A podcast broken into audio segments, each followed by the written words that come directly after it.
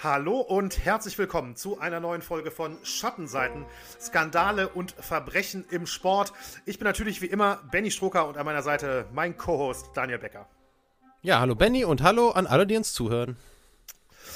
Ja, Daniel, wir sind heute schon bei Folge 48, nachdem wir äh, in der vergangenen Folge, äh, Folge 47, mal wieder im Boxen waren, äh, allerdings nicht bei einem Aktiven mit Promoter Don King, äh, bewegen wir uns heute wieder im Gebiet der Leichtathletik, allerdings schon mit einem Aktiven, allerdings nicht mit einem Verbrechen, was äh, mit, ja, direkt mit seiner aktiven Laufbahn zu tun hat. So umschreibe ich es mal.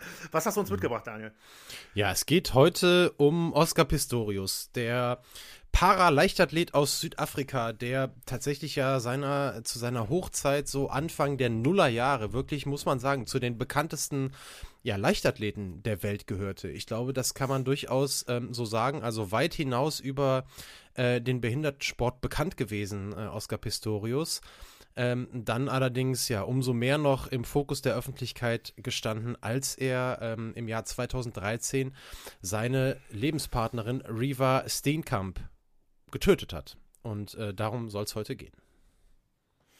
Genau, das ist äh, ein Vorschlag von der Hörerin Mareike gewesen. Da an dieser Stelle nochmal ein großes Dankeschön und damit leite ich gleich über, bevor wir nämlich zu Oscar Pistorius kommen, noch ein bisschen, ähm, gehen wir noch ein bisschen auf Feedback ein, was uns erreicht hat. Wir haben es ja beim letzten Mal auch verschieben müssen, damit es nicht zu lang wird. Mhm grenzen wir das ein bisschen ein, bitten wir, und, äh, bitten wir um Verzeihung, aber ähm, ja, Vorschläge, wie gesagt, kamen von Mareike, die kamen auch von Jessica, eine weitere relativ neue Hörerin. Das freut uns natürlich sehr, die uns äh, gleich drei Themenvorschläge geschickt hat, die wir natürlich nicht verraten, das machen wir ja nie.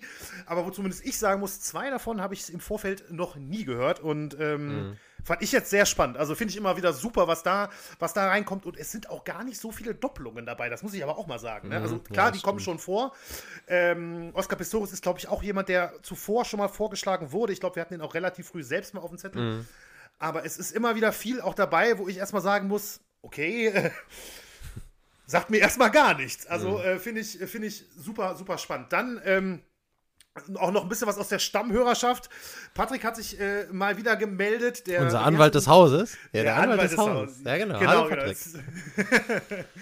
Mit ein bisschen Feedback war das noch zur Folge 46 zum Passfälscherskandal und da hat er sich noch mal in Diskussion eingeklinkt bezüglich der Mannschaftssportarten nach Fußball äh, in Deutschland. Da hatten Daniel und ich ein bisschen überlegt, äh, für ihn ganz persönlich, Handball, Eishockey, Basketball, ähm, hat dann allerdings auch zu bedenken gegeben, wenn man nach Zuschauer äh, nach dem Zuschauerschnitt geht, äh, wäre es tatsächlich sogar Eishockey. Die äh, DEL hat tatsächlich nach Fußball mhm. den höchsten Zuschauerschnitt in den, äh, in den Hallen.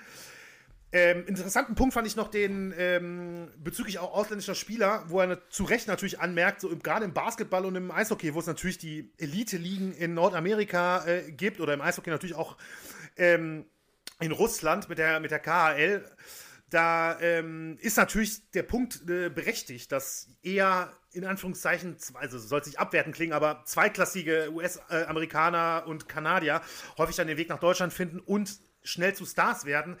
Im Gegensatz dazu, Handball, man hat es sicherlich in den vergangenen Jahren oft gehört, ähm, die deutsche Handball-Bundesliga wird ja gerne als die beste Liga der Welt bezeichnet und entsprechend kommen auch sehr viele Superstars dann nach Deutschland. Das ist natürlich auch ein valider Punkt, den man, glaube ich, in der mhm. Diskussion, Diskussion nicht ähm, unter den Tisch fallen lassen sollte. Also auch da, vielen Dank fürs Feedback, fand ich, äh, waren wieder ein paar sehr interessante Punkte dabei. Und das gilt natürlich auch für Jochen, der sich auch immer wieder rege bei uns beteiligt. Das freut uns ebenfalls sehr, auch mit der sehr schönen Anekdote, wie ich fand, bezüglich äh, Eishockey EC Bad Nauheim äh, ja. im Stadion. Habe ich sehr gerne gelesen und musste, also er geht, ähm, er, er, schrieb halt einfach, dass die noch so ein klassisches altes, altes Stadion haben, im Prinzip an den Seiten offen.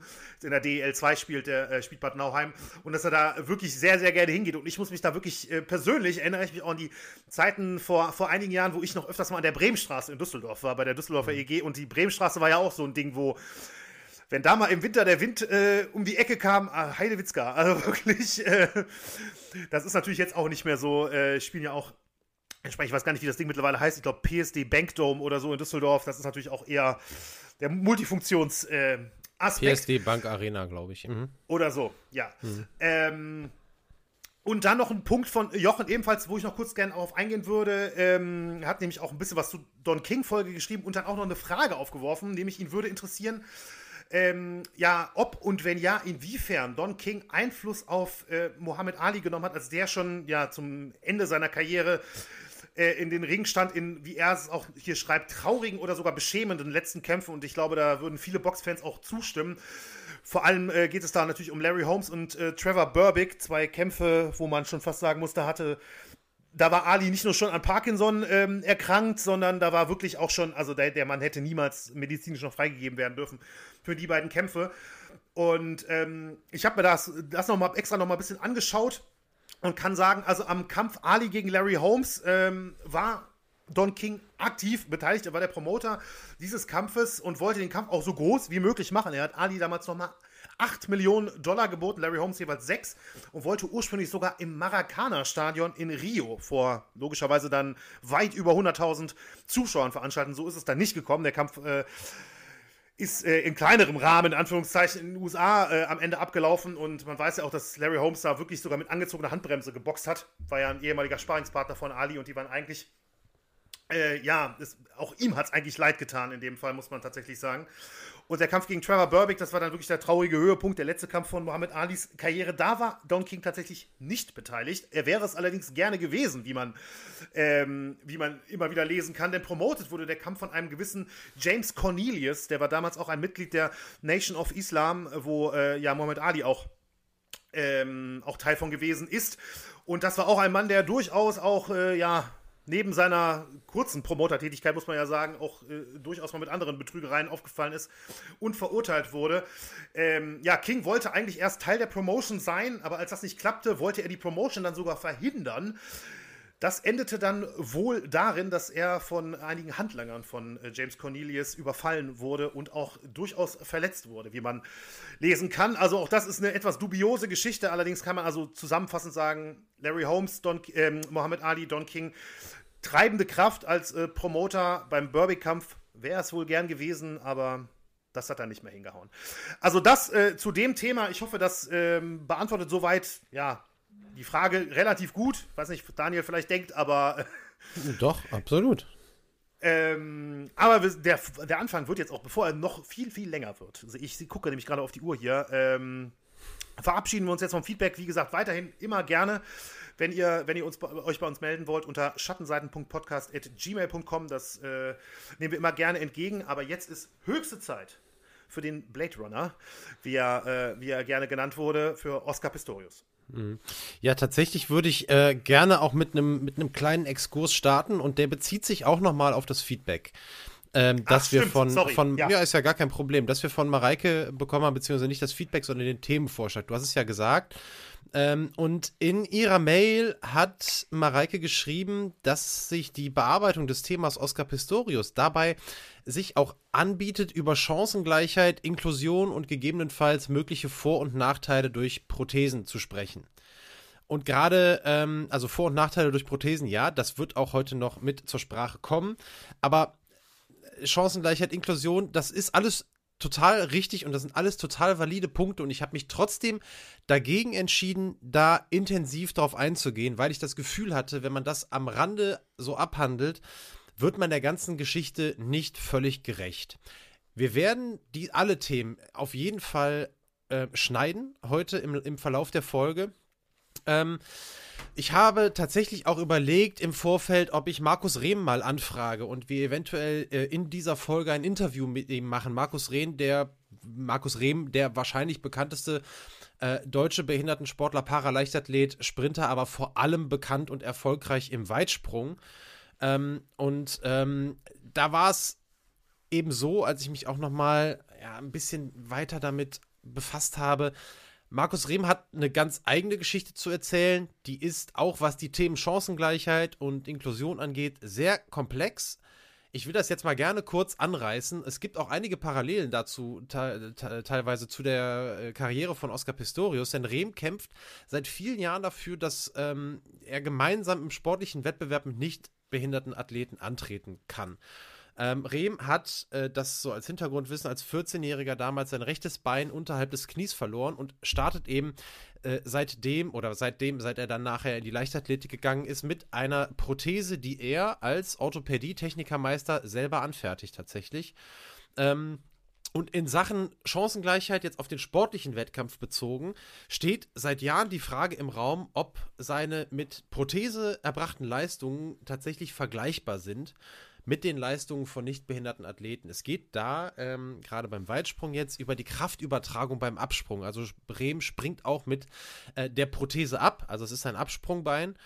Und ähm, es ist jetzt in meinen Augen kein Skandal, dass Rehm jetzt auf internationaler Ebene ähm, nicht in den sportlichen Wettbewerb mit nichtbehinderten Athleten treten darf. Da kann man nämlich durchaus argumentieren, dass zunächst wissenschaftlich abgeklärt werden muss, und zwar definitiv abgeklärt werden muss, ob durch den Einsatz der Prothese wirklich Chancengleichheit herrscht und Rehm nicht eventuell, denn das steht im Raum, das muss man sagen, Vorteile bei der Kraftübertragung haben könnte.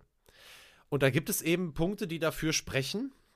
Es gibt auch Punkte, die dagegen sprechen. Auch da werden wir nachher äh, bei der Pistorius-Geschichte auch nochmal so eine, eine kleine Parallele haben.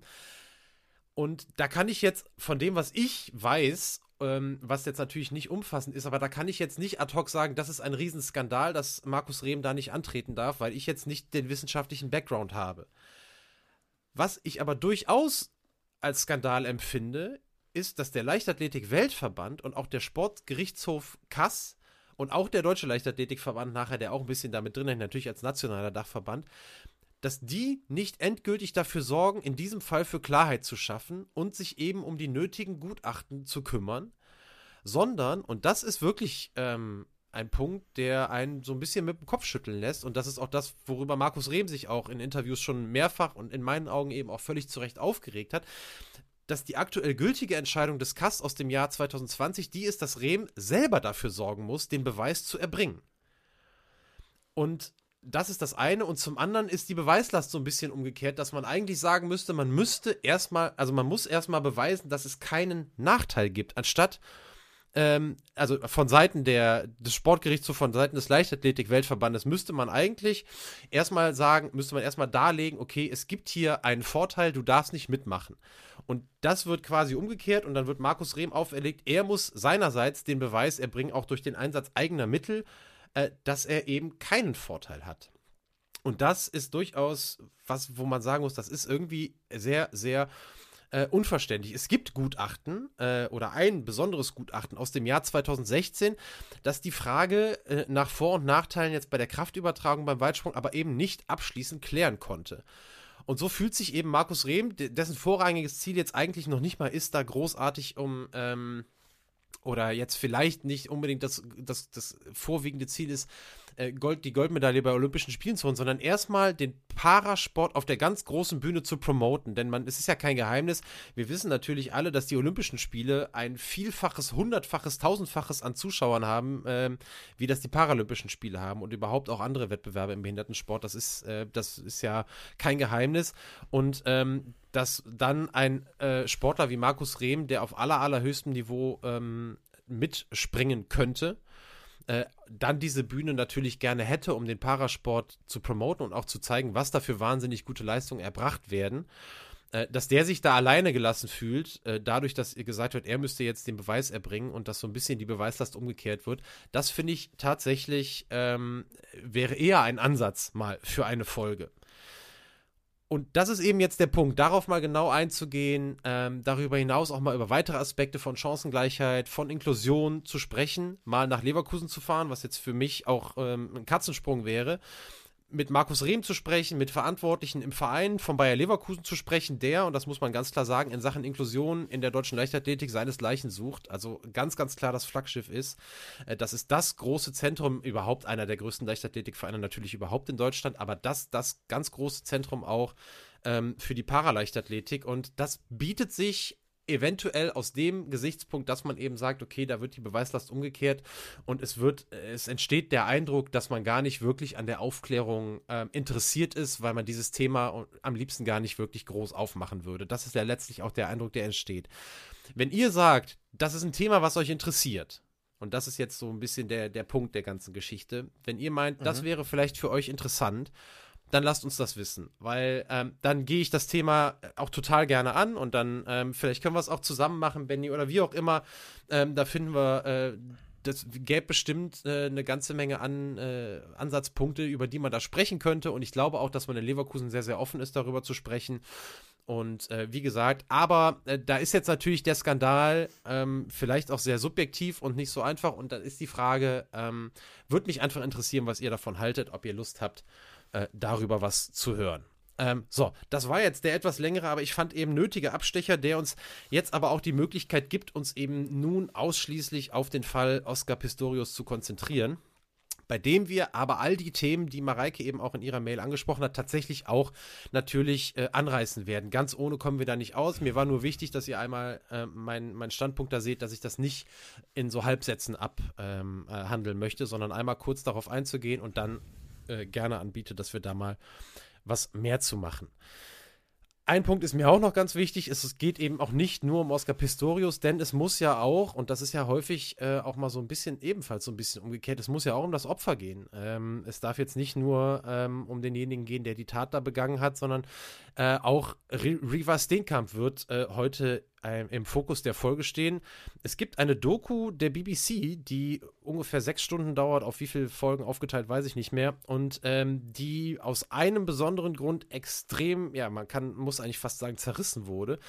Denn die kümmert sich wirklich fast nur um die Geschichte von Oscar Pistorius, ähm, seine persönliche Geschichte und auch seine sportliche Geschichte und ist aber auch erst produziert worden, nachdem äh, nach dem Todesfall von Reaver Steenkamp, der aber wirklich ähm, fast gar keine Rolle spielt und nur irgendwie in der letzten Stunde äh, der Doku mehr oder weniger pflichtbewusst abgehandelt wurde. Und äh, ja, da ist mir eben auch ganz wichtig, dass wir da nicht denselben Fehler machen und jetzt nur irgendwie eine Geschichte ähm, von Oscar Pistorius äh, erzählen, denn es gibt ja nun mal auch ein tragisches Opfer dabei und das sollte auch nicht vergessen werden. Wir starten dann jetzt auch gleich mit der Geschichte. Feedback haben wir alles schon abgehandelt. Ähm, und wir starten aber tatsächlich auch mit Oscar Pistorius und auch mit seinen sportlichen Erfolgen. Denn ich weiß, ähm, viele werden von euch sicherlich den Namen kennen, aber ich glaube, dass es relativ viele gibt, ähm, die vielleicht auch gar nicht mehr genau wissen, was hat Oscar Pistorius gemacht und warum habe ich den Namen eigentlich noch im Kopf. War das in Anführungsstrichen nur wegen des wegen des Falles, der natürlich nachher auch hohe Wellen in den Medien geschlagen hat, ähm, oder war das eben auch, hatte das eben auch schon vorher sportliche Gründe? Ähm, Oscar Pistorius wurde 1986 am 22. November als Oscar Leonard Karl Pistorius in Johannesburg in Südafrika geboren. Als er elf Monate alt war, wurden ihm beide Beine unterhalb der Knie amputiert. Grund dafür war eine Fehlbildung, durch die ihm die Wadenbeine und auch die äußere Seite, äh, die äußere Seite der Füße fehlten. Und ähm, äh, dann haben sich die Ärzte eben dazu entschlossen oder entschließen müssen, ähm, die Beine unterhalb der Knie abzunehmen. Das Laufen erlernte Pistorius dann aber sechs Monate später äh, auf Glasfaserprothesen. Und seine Eltern, die irgendwie im Zinkabbau-Business, was auch immer das für ein tolles Wort ist, mir fiel aber irgendwie kein besseres ein, äh, die da tätig waren, die haben ihn sehr, sehr früh dazu ermutigt, ähm, Sport zu machen. Und so spielte Oscar Pistorius in der Secondary School, was jetzt bei uns die weiterführende Schule wäre, ähm, sowohl Wasserball als auch Rugby. Bei einem Rugby-Spiel 2003 zog er sich allerdings eine sehr, sehr schwerwiegende Knieverletzung zu. Und die veranlasste ihn später dazu, auch auf Anraten seines Trainers, ähm, während der Reha mit der Leichtathletik zu beginnen. Und äh, kurze Zeit später erhielt Pistorius dann auch seine erste Prothese aus Carbonfaser, also nicht mehr aus Glasfaser. Und damit war tatsächlich auch sehr früh schon sein Spitzname Blade Runner geboren, den Benny ja auch eben schon mal ähm, genannt hat und unter dem er als Leichtathlet auch weltbekannt geworden ist. Und tatsächlich ähm, stellte er erstmal sehr, sehr früh äh, einen Jugendweltrekord auf, äh, ohne das zu wissen. Da hat ihn nachher sein Trainer von den Kenntnis gesetzt tatsächlich. Er wusste noch nicht mal, dass es im Behindertensport irgendwie unterschiedliche Weltrekorde gibt. Und äh, wurde dann äh, nach einem Lauf erst, äh, wurde er davon in Kenntnis gesetzt und war sehr überrascht. Und schon ein Jahr nach seiner Knieverletzung gewann er dann bei den Paralympischen Spielen 2004 ähm, in Athen Gold über 200 Meter und Bronze über 100 Meter in seiner Klasse. Zu seinen Klassen oder zu den Klassen kommen wir nachher auch nochmal ganz kurz. Das war tatsächlich aber auch wirklich nur der Beginn seines Siegeszuges.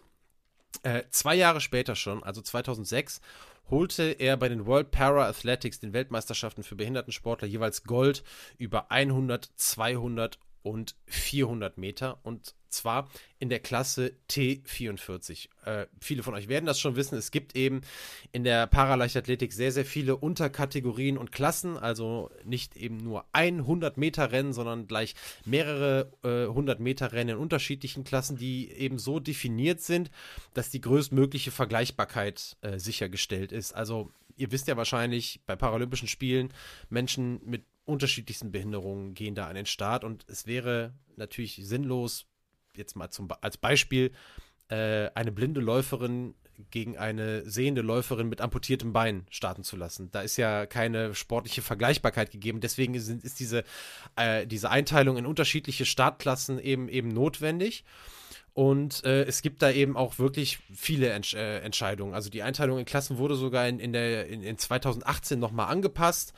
Und äh, danach habe ich auch ehrlich gesagt so ein bisschen den Überblick verloren. Ich glaube, das wurde sogar noch mal ein bisschen detaillierter gemacht. Ist jetzt aber auch nur ein kleiner Einschub, um das mal so ein bisschen zu erklären und vor allem eben denjenigen von euch zu erklären, die das bislang noch gar nicht so auf dem Schirm hatten. 2007 dann sorgte Pistorius wirklich zum ersten Mal für großes internationales Aufsehen als er bei einem internationalen Meeting der IAF, so hieß ja damals noch der äh, Leichtathletik-Weltverband, heute World Athletics, Zweiter über 100 Meter wurde und dabei gegen nichtbehinderte Athleten antrat. Und äh, da wurde im Anschluss, das wurde groß diskutiert. Auf der einen Seite wurde natürlich seine sportliche Leistung extrem gewürdigt. Auf der anderen Seite fing eben auch die Diskussion an, die ich euch eben schon mal so ein bisschen eingeführt habe, die auch Markus Rehm führt. Ähm, denn Pistorius hatte sich nach diesem erfolgreichen Kräftemessen vorgenommen, bei den Olympischen Spielen 2008 im Feld der nichtbehinderten Athleten anzutreten. So, und tatsächlich nahm er dann auf Anfrage des Weltverbandes in der Folge auch an einigen wissenschaftlichen Tests teil, die eben das Ziel hatten herauszufinden, ob ein fairer sportlicher Wettkampf möglich sei. Das Ergebnis war dann allerdings für Oscar Pistorius erstmal sehr ernüchternd, denn der Weltverband stellte fest, dass Pistorius im Vergleich zu nichtbehinderten Athleten mit seinen Prothesen bei gleichem Lauftempo einen geringeren Kraftaufwand betreiben muss.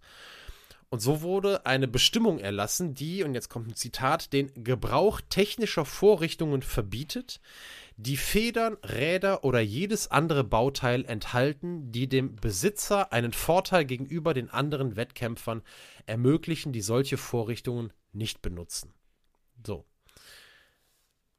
Zunächst entsprachen also aus der Sicht der IAF, des Weltverbandes, die Prothesen einem unerlaubten technischen Hilfsmittel und äh, der Träger, also Pistorius, hatte dadurch laut diesem Gutachten einen Vorteil gegenüber, wieder ein Zitat, biologisch unveränderten Sportlern. Zitat Ende. So. Und Pistorius wurde von den Wettkämpfen ausgeschlossen. Also von, von, den, von den Olympischen Spielen, die Teilnahme wurde ihm untersagt. Gegen diese Entscheidung allerdings legte Pistorius Berufung ein beim Internationalen Sportgerichtshof, beim CAS.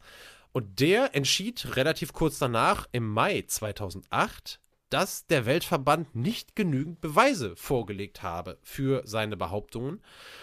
Und ähm, das auch ein anderer Aspekt, nämlich die Nachteile, die diese Prothesen von Pistorius mit sich bringen, die zum Beispiel bei Umwelteinflüssen, im Kurvenverhalten, bei der Startme äh, Startmechanik, all diese Dinge wurden viel zu wenig berücksichtigt äh, in dem Gutachten, das tatsächlich, den Namen werden vielleicht auch einige kennen, federführend vom Biomechanikprofessor Gerd Peter Brüggemann von der Sporthochschule Köln äh, angefertigt worden war, aber eben ja laut Kass nicht detailliert genug und eben auch nicht auf die andere äh, Seite schauend, dass es eben auch Nachteile gab, die eventuell die Vorteile sogar wieder ausgleichen könnten. Und so äh, kippte der Kass dieses, äh, dieses, ähm, äh, diesen Bericht oder sagte, nee, also so einfach ist das jetzt nicht, dem Oscar Pistorius die Teilnahme an den Olympischen Spielen zu verbieten.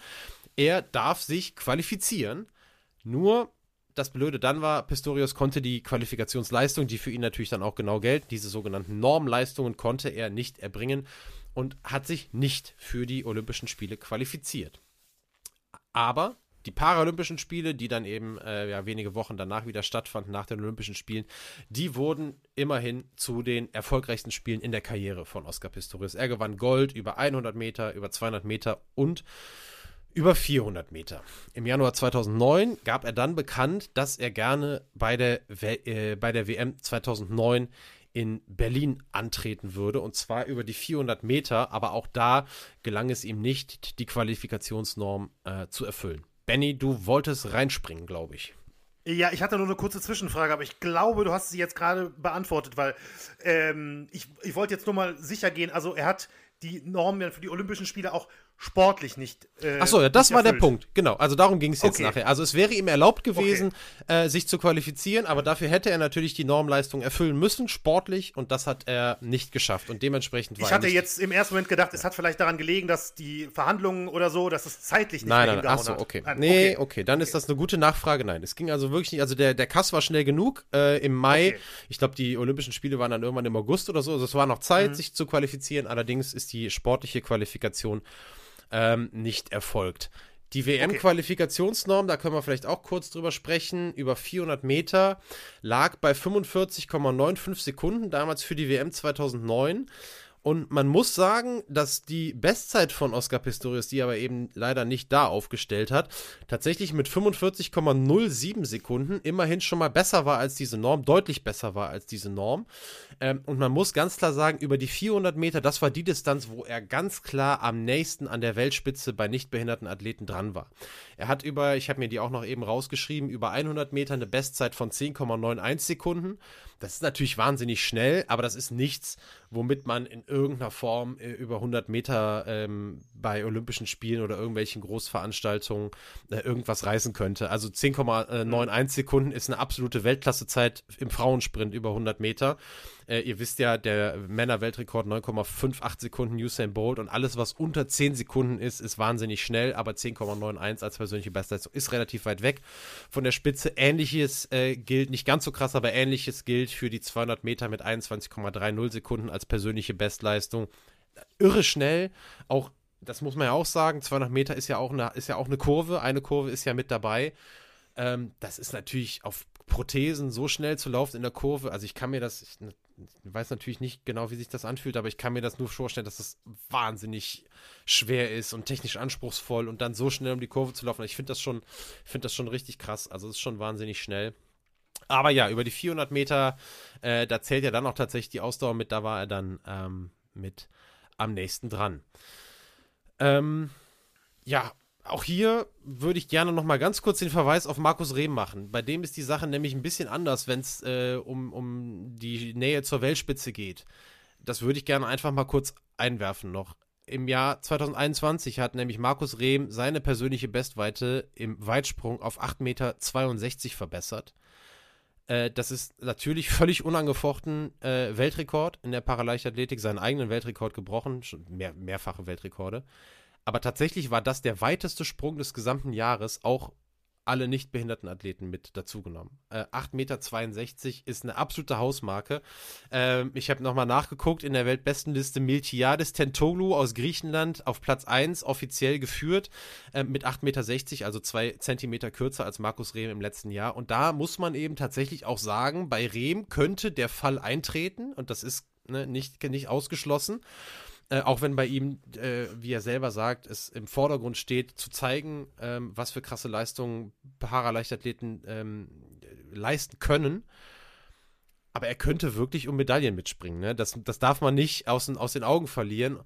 Und natürlich ist auch da im Hinterkopf immer, ähm, Will der Weltverband das? Will der Leichtathletik-Weltverband was? Will der, dass nachher da irgendwelche Diskussionen geführt werden, die natürlich nicht geführt werden, wenn Markus Rehm nicht starten darf? Und all diese ganzen Sachen spielen zumindest in der Theorie in, die Disku in diese Diskussion mit rein. Äh, warum kümmert sich eigentlich von Verbandsseite niemand darum, dass endlich mal Klarheit geschafft wird in diesem Thema? Ähm, und das wollte ich nur äh, auch noch mal kurz nennen, äh, dass das ähm, bei Markus Rehm, was das angeht, ein bisschen anders liegt, als das bei äh, Oscar Pistorius der Fall war, zumindest was Einzelleistungen angeht. Ja, zurück jetzt äh, dann auch zu Pistorius und äh, seinen Chancen, sich mit nichtbehinderten Athleten zu messen.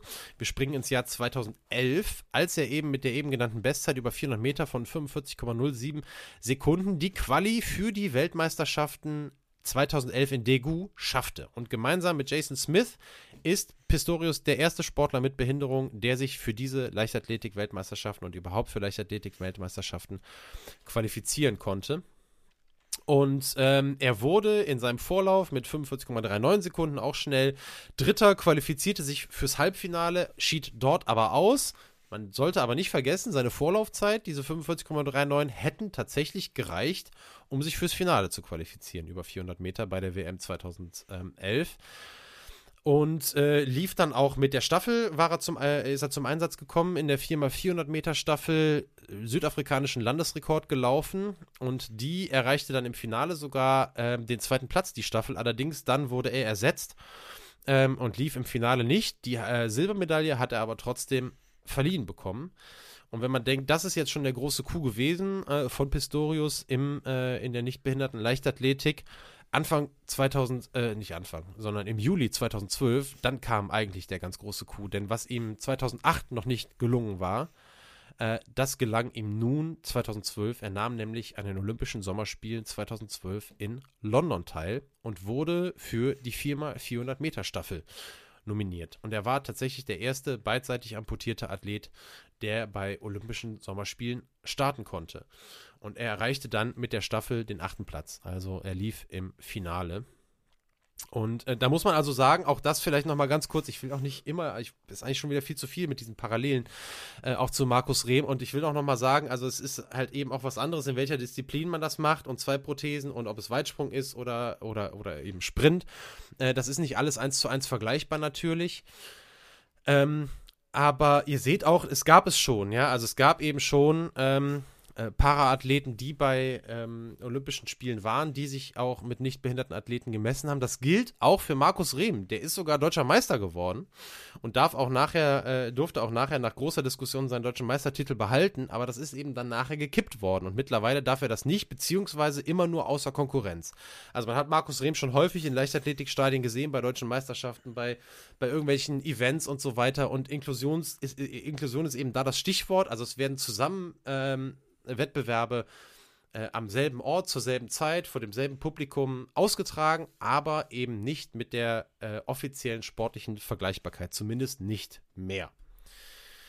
So, Pistorius stand während und nach den Olympischen Spielen stärker im Fokus als je zuvor. Das könnt ihr euch vorstellen. Das war natürlich auch eine riesen Mediengeschichte, ähm, dass er da bei, den, bei der südafrikanischen 4x400 Meter Staffel dabei war.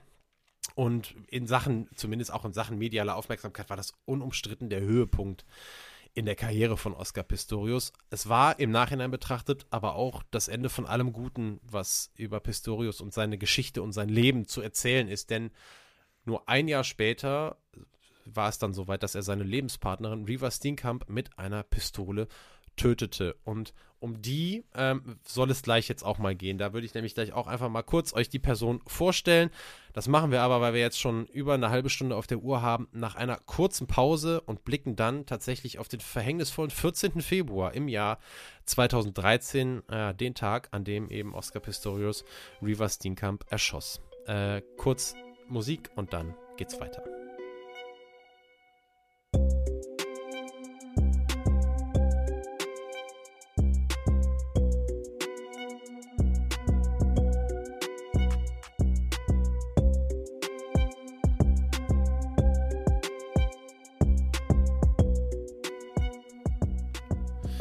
Da sind wir wieder zurück und wollen uns jetzt ähm, mal mit Reva Steenkamp beschäftigen. Reva Rebecca Steenkamp, wie sie hieß. Am 19. August 1983 in Kapstadt in Südafrika geboren. Hat schon im Alter von 14 Jahren mit dem Modeln begonnen und 2006 folgte dann auch das erste professionelle Engagement, damals für das Magazin FHM. Und schon ein Jahr zuvor hatte sie aber ihr Studium äh, abgeschlossen mit dem Bachelor of Law, also der, ein Studium der Rechtswissenschaften und hatte dann zeitweise auch als Rechtsanwaltsfachangestellte gearbeitet. Ich wette, im Südafrikanischen und im Englischen ist der Begriff etwas unkomplizierter, aber so ist eben der deutsche Begriff. Den Job konnte sie dann aber recht schnell an den Nagel hängen, denn äh, Steenkamp entwickelte sich recht schnell zu einem der meistgefragten Models, zumindest in Südafrika und wurde auch wirklich schnell eine der bekanntesten Personen des Landes, was zusätzlich auch an ihrer Arbeit als TV-Moderatorin lag.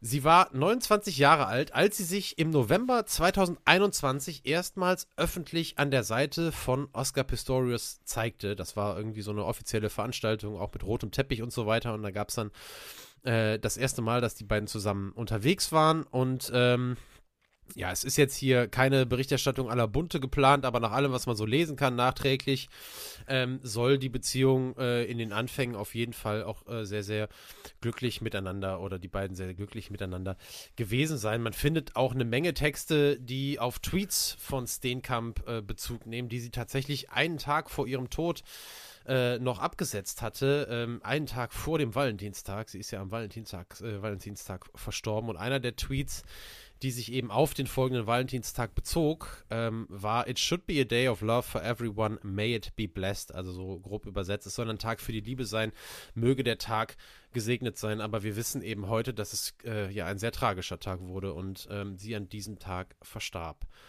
Äh, am frühen Morgen des 14. Februar 2013 äh, es ist, ist es bis heute nicht öffentlich völlig geklärt, was sich detailliert abgespielt hat. Die Fakten sind die. Gegen 3 Uhr morgens gab Oscar Pistorius in seinem Haus in Pretoria vier Schüsse aus seiner Waffe ab durch die Badezimmertür in seinem Haus. In dem Zimmer, in dem Badezimmer, befand sich Reva Steenkamp, die von drei der vier Schüsse getroffen wurde. In Kopf, Brust und Arm. Und Reva Steenkamp erlag dann ihren Verletzungen. Noch am selben Morgen, des, also am Valentinstagsmorgen, wurde Oscar Pistorius wegen dringenden Tatsverdachts, äh, Tatverdachts verhaftet. Und schon sehr früh rankten sich eine Menge Gerüchte äh, um die Hintergründe der Taten. Es hieß sehr schnell, Pistorius habe nicht gewusst, dass sich seine Freundin Reva in dem Zimmer befunden hatte. Vielmehr hatte er geglaubt, dass ein Einbrecher sein Haus betreten hatte. Und aus großer Angst äh, Pistorius soll unter anderem im, im, Vorfeld Morddrohungen erhalten haben und weil er sich eben sehr verwundbar fühlte, weil er seine Prothesen nicht getragen hatte, habe er sich gegen den Eindringling wehren wollen. Und das ist auch die Version, bei der Pistorius bis heute bleibt. Und die er erstmals auch im Jahr 2017 vor TV-Kameras so erläutert hat. Die Doku heißt Gefallener Held und die lief auch auf ZDF Info äh, die ist durchaus sehenswert, weil man sich ja auch ein Bild über Pistorius eben machen kann, weil er sich eben da selber auch äußert.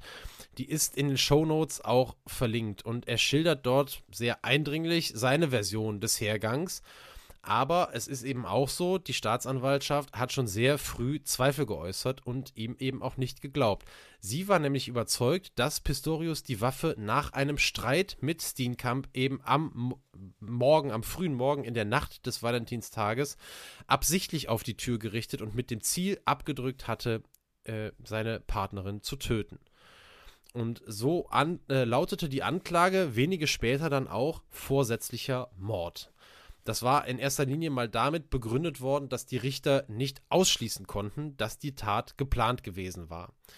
Und äh, die Staatsanwaltschaft hatte dann im Vorgang eben ihre Version des Hergangs nochmal genauer erklärt äh, und eben behauptet, ja, es habe einen Streit gegeben Steenkamp sei ins Bad gelaufen und habe sich dort eingeschlossen und ähm, Pistorius habe dann, anders als er das behaupte, äh, behauptet hatte, seine Prothesen angezogen, die Waffe genommen und sei zum Badezimmer gelaufen und habe dort durch die Tür geschossen. Er hatte aber eben zum Beispiel auch behauptet, in dem Moment seine Prothesen noch gar nicht angehabt zu haben und sich eben auch dadurch schutzlos gefühlt zu haben. Aber, und, und auch die Anwälte von Pistorius, die blieben eben bei der Version, bei der Version von ihrem Mandanten und sie strebten tatsächlich eine Freilassung gegen Kaution an und äh, plädierten für eine Anklage wegen Mordes in einem minderschweren Fall, was im deutschen Recht ähm, und Patrick mag uns da korrigieren, aber äh, ich glaube, das ist der Totschlag, dem das dann entspricht. Und der Verteidiger namens Barry Rue, er sagte, ähm, sein Mandant habe eben Steenkamp für einen Einbrecher gehalten und meinte auch, es gibt keinen Beweis, dass es eben vorsätzlich geschehen ist. Und tatsächlich wurde Pistorius dann auch zunächst gegen eine Kaution von einer Million Rand, was ungefähr 85.000 Euro entspricht, äh, zunächst freigelassen und die Verhandlung auf August 2013 vertagt, dann tatsächlich aber erst im März 2014 fortgeführt. Am 11. und 12. September wurde äh, Oscar Pistorius dann nach der Verlesung von Richterin Tokozile Masipa vom Vorsatz der, äh, vom Vorwurf der vorsätzlichen Tötung freigesprochen. Aber der fahrlässigen Tötung eben für schuldig gesprochen. Und am 21. Oktober 2014 wurde er zu fünf Jahren Gefängnis verurteilt. Und äh, für den illegalen Waffengebrauch, es war eben auch eine illegale Waffe, die er besessen hatte, wurden drei weitere Jahre allerdings dann zur Bewährung ausgesetzt. Möglich wären 15 Jahre gewesen. Die Verteidigung von Pistorius hatte äh, letzten Endes auf Hausarrest und gemeinnützige Arbeit plädiert oder gehofft, dass das das Strafmaß äh, sei. Aber die Staatsanwaltschaft beantragte Berufung. Denen war das viel zu kurz, äh, diese Strafe. Und die wurde wenige Monate später auch zugelassen. Und Pistorius durfte im Oktober 2015, als er eben ein Jahr im Gefängnis gesessen hatte, äh, dieses auch verlassen und ging in Hausarrest. Und ähm, die juristische Auseinandersetzung war damit aber alles andere als beendet, denn schon im Dezember 2015 hob das Berufungsgericht das Urteil wieder auf und sprach Pistorius des Totschlages schuldig. Äh, das ist äh, im Südafrika oder im südafrikanischen Recht ist es dann Mord mit verminderter Tötungsabsicht, aber das ist eben vergleichbar. Und das vorgesehene Strafmaß hierfür waren eben die 15 Jahre. Das wurde aber erneut von Richterin Tokozile Masipa dann auf sechs Jahre herabgesetzt. Es war auch so, dass zu dem Zeitpunkt tatsächlich einige Zeugenaussagen, die Pistorius belastet hatten, entkräftet werden konnten und ebenso konnte auch der Streit zwischen Pistorius und Steenkamp, äh, den die Staatsanwaltschaft vermutet hatte, nicht bewiesen werden. Und obwohl Pistorius bei seiner Version der Geschichte blieb, ähm, legte er dann bei dem weiteren Urteil äh, sechs Jahre Haft keine Berufung ein. Wahrscheinlich auf Raten seiner Anwälte, die gesagt haben, mehr ist da jetzt einfach nicht rauszuholen aber das Ende der Geschichte dieser juristischen Auseinandersetzung war das immer noch nicht. Es ging weiter. Im September 2016 wurde ein Antrag auf Verlängerung der Gefängnisstrafe von Oscar Pistorius gestellt und auch dem wurde wieder stattgegeben im Jahr 2017. Und dann kam jetzt wirklich das endgültige Urteil. 15 Jahre Haft unter Anrechnung der bisher verbüßten Zeit und Stand jetzt kommt Oscar Pistorius im Jahr 2031 aus der Haft frei. Es gibt aber noch eine weitere Entwicklung, die hat erst vor wenigen Monaten eingesetzt, nämlich im November 2021. Da hat Südafrikas Justizministerium Verfahrensschritte eingeleitet, um eine Entlassung auf Bewährung ähm, zu prüfen, die nach Verbüßung von acht Jahren Gefängnisstrafe möglich wäre. Also das geht dann nicht darum, dass diese 15 Jahre dann gekippt werden, sondern dass er den Rest der Strafe eben ähm, auf Bewährung äh, dass die zur Bewährung ausgesetzt wird. Dafür, dass Pistorius jetzt aber frühzeitig aus dem Gefängnis raus kann, ist ein sogenannter Opfer-Täter-Dialog nötig, den Pistorius mit der Familie der verstorbenen Reaver Steenkamp führen müsste. Und sollte es zu diesem Gespräch kommen, könnte der Antrag auf Umwandlung der Haft in eine Bewährungsstrafe tatsächlich genehmigt werden und dann ähm, würde Pistorius die restliche Dauer seiner Strafe eben außerhalb einer Justi Justizvollzugsanstalt verbringen, allerdings nach äh, strikten Bedingungen. Was genau das heißt, ähm, konnte ich jetzt nicht herausfinden. Äh, dieses Gespräch zwischen Täter und dem, den Hinterbliebenen des Opfers, so heißt es, soll beiden Seiten die Möglichkeit geben, Zitat, sich zu versöhnen oder zu entschuldigen. Ich weiß nicht, nicht ob das in Deutschland auch so üblich ist. Ich habe davon noch nie gehört, dass so ein Täter-Opfer-Gespräch da irgendwie nötig ist. Ich weiß nicht, du schüttelst auch mit dem Kopf, Benny. Ich habe das da zum ersten Mal gelesen. Ähm, mhm. Finde das auch. Ähm, finde das auch irgendwie ein bisschen seltsam, muss ich sagen. Ähm, die Meinung bei der Familie zu der ganzen Geschichte wird bei der Entscheidung über den Antrag mit berücksichtigt, so heißt es da. Ähm, aber natürlich äh, sagt der Anwalt von Oscar Pistorius, dass sein Mandant wegen guter Führung alle Voraussetzungen für eine Bewährung erfülle. Bislang ist es zu diesem Dialog mit der Familie von Reaver Steenkamp aber noch nicht gekommen. Und ähm, es ist jetzt echt gerade, ich habe da nochmal nachgeguckt, gestern nochmal gegoogelt, erst vor wenigen Tagen, ähm, ich glaube am Freitag war das, haben wir heute, oder am Donnerstag war das, ähm, hat der Anwalt von Pistorius äh, der Familie der Verstorbenen vorgeworfen, diese Vereinbarung für ein Treffen künstlich hinauszuzögern, ja, um sich irgendwie an Pistorius zu rächen oder eben zu gucken, dass er so lange wie möglich im Gefängnis bleibt. Also das ist das, was diese ganze Geschichte dann natürlich wahrscheinlich häufiger mit sich bringt, dass die Familie der Verstorbenen eben jetzt nicht unbedingt bereit dazu ist, ähm, da jetzt die, die vielleicht gewünschte Rolle oder wie auch immer man das bezeichnen möchte, zu spielen. Und äh, so hat tatsächlich, das muss man jetzt sagen, nach jetzigem Stand, Ähm, klar, also ne, es ist noch immer so, 2031 wäre es jetzt soweit, aber nach jetzigem Stand muss man davon ausgehen, dass das jetzt noch weitergeht oder dass das weitergehen wird. Und aus juristischer Sicht, dieser Todesfall Valentinstag 2013 äh, ja noch immer kein Ende gefunden hat. Und äh, das ist tatsächlich auch jetzt schon, ähm, jetzt schon der Punkt, wo wir uns in der Gegenwart befinden. Und äh, wo ich mir jetzt auch die Frage gestellt habe, äh, worüber lässt sich jetzt hier eigentlich diskutieren, wenn wir so aus diesem, aus dem klassischen Fall, den wir so behandeln, wenn wir da jetzt rausgehen, dann habe ich mir überlegt, was, was stellt man da jetzt für eine Diskussionsfrage? Und äh, ich denke mal, es kann jetzt kaum zwei Meinungen geben über irgendwie die Tragik der Tat. Und sonst, wenn wir irgendwie über mögliche Themen rund um das Strafmaß oder den Prozess selber und so weiter irgendwie reden, dann driftet man irgendwie relativ schnell in irgendwelche Spekulationen ab, weil wir natürlich jetzt weder Anwälte noch Richter äh, noch Rechtswissenschaftler sind. Und das ist dann alles irgendwie so ein bisschen unseriös. Und diese Geschehnisse rund um den Tod von Reaver Steenkamp würde ich gerne jetzt mal so stehen lassen, wie wir es bis jetzt gehört haben.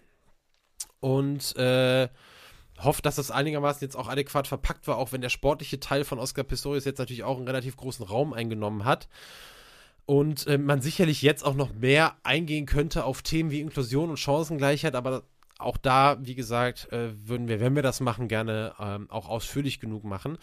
Aber dieser sportliche Teil von Pistorius ist natürlich Basis dafür, dass der Fall so unglaublich hohe Wellen geschlagen hat. Das muss man ja auch sagen. Pistorius war in Südafrika ein absoluter Superstar. Äh, das ging weit über das Sportliche hinaus. Er ist irgendwie auch zu den, ähm, es gibt ja immer diese Wahl Sexiest Man Alive und Sexiest Man aus jedem Land und so weiter. Und da hat er Wahlen schon gewonnen und war wirklich der absolute äh, Superstar.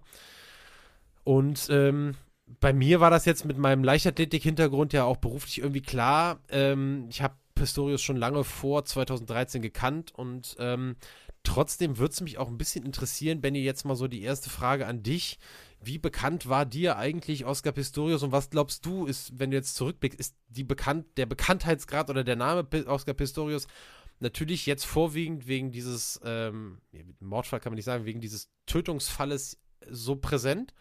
Oder war das auch einfach schon vorher so, als der, als der eben auch noch Sportler war? Wie ist der bei dir im Gedächtnis?